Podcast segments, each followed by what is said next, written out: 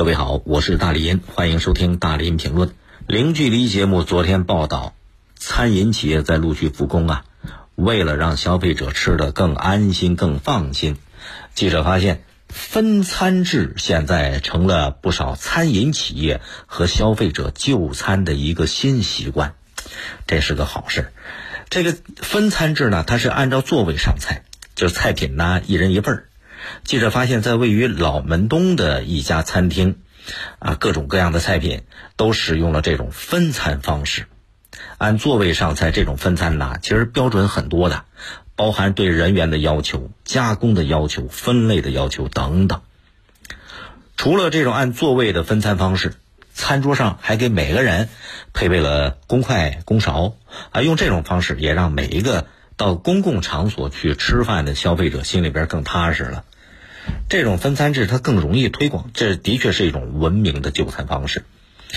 并且记者在走访当中发现，现在很多餐厅都开始配备这个公筷公勺，而且呢，呃，可能是在疫情防控期间吧，消费者的接受程度都比较高，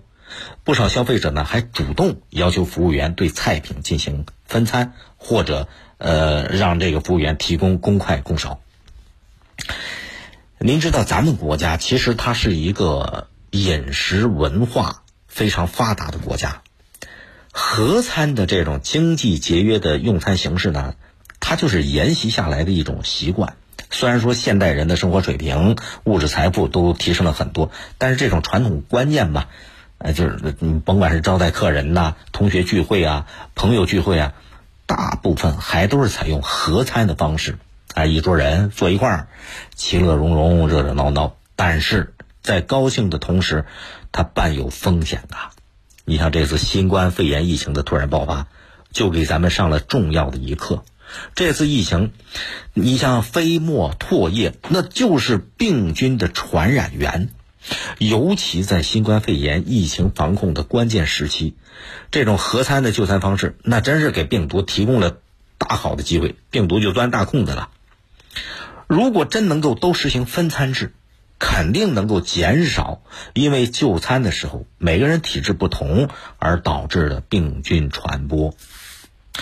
其实我前几天在节目里边跟大伙说过，就这个分餐模式上线呢，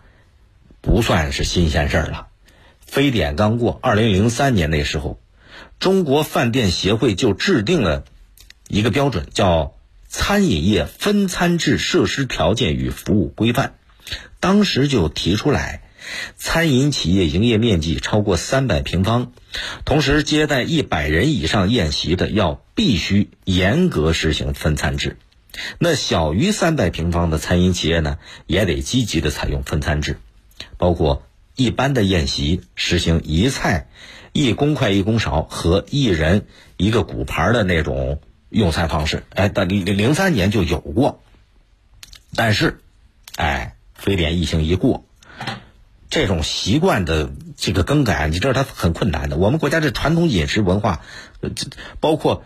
咱们国家这这特别会吃，你知道吗？吃货很多，菜品形式多，所以分餐制很难被大多数人认同。大家慢慢的，你看非典一过，对公筷呀，对分餐的热度。就减退了，现在分餐模式又重新上线，不知道能持续多久。但是这个上线是让人非常高兴的，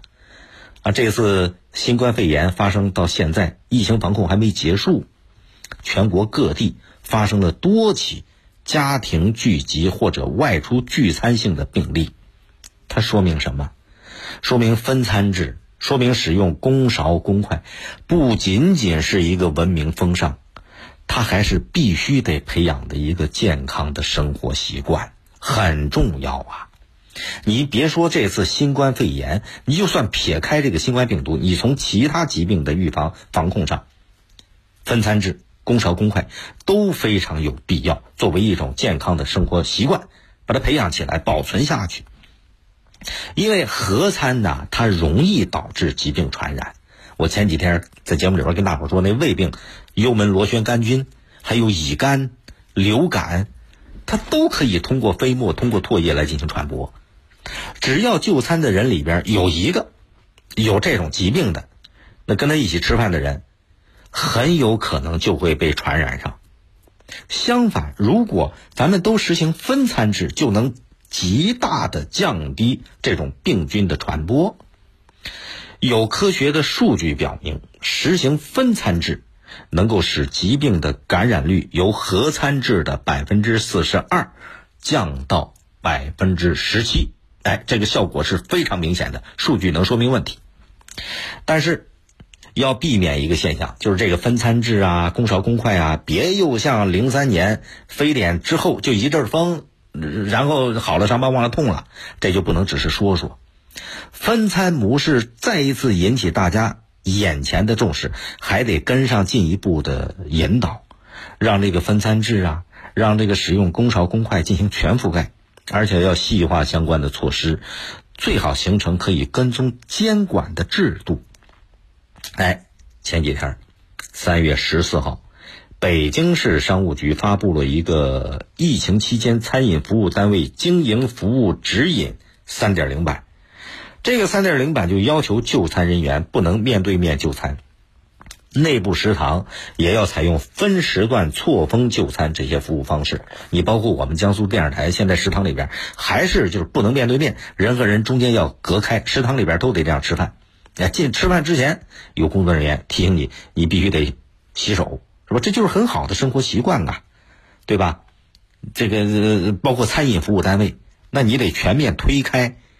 公勺公筷啊，餐桌之间要间隔在一米以上，固定桌椅要有标志，哎，哪些座位是能坐的，这都是很好的方式，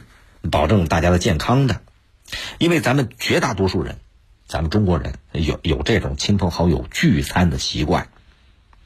你要分餐了，可能有些人觉得你这么矫情，他心里边会有点别扭，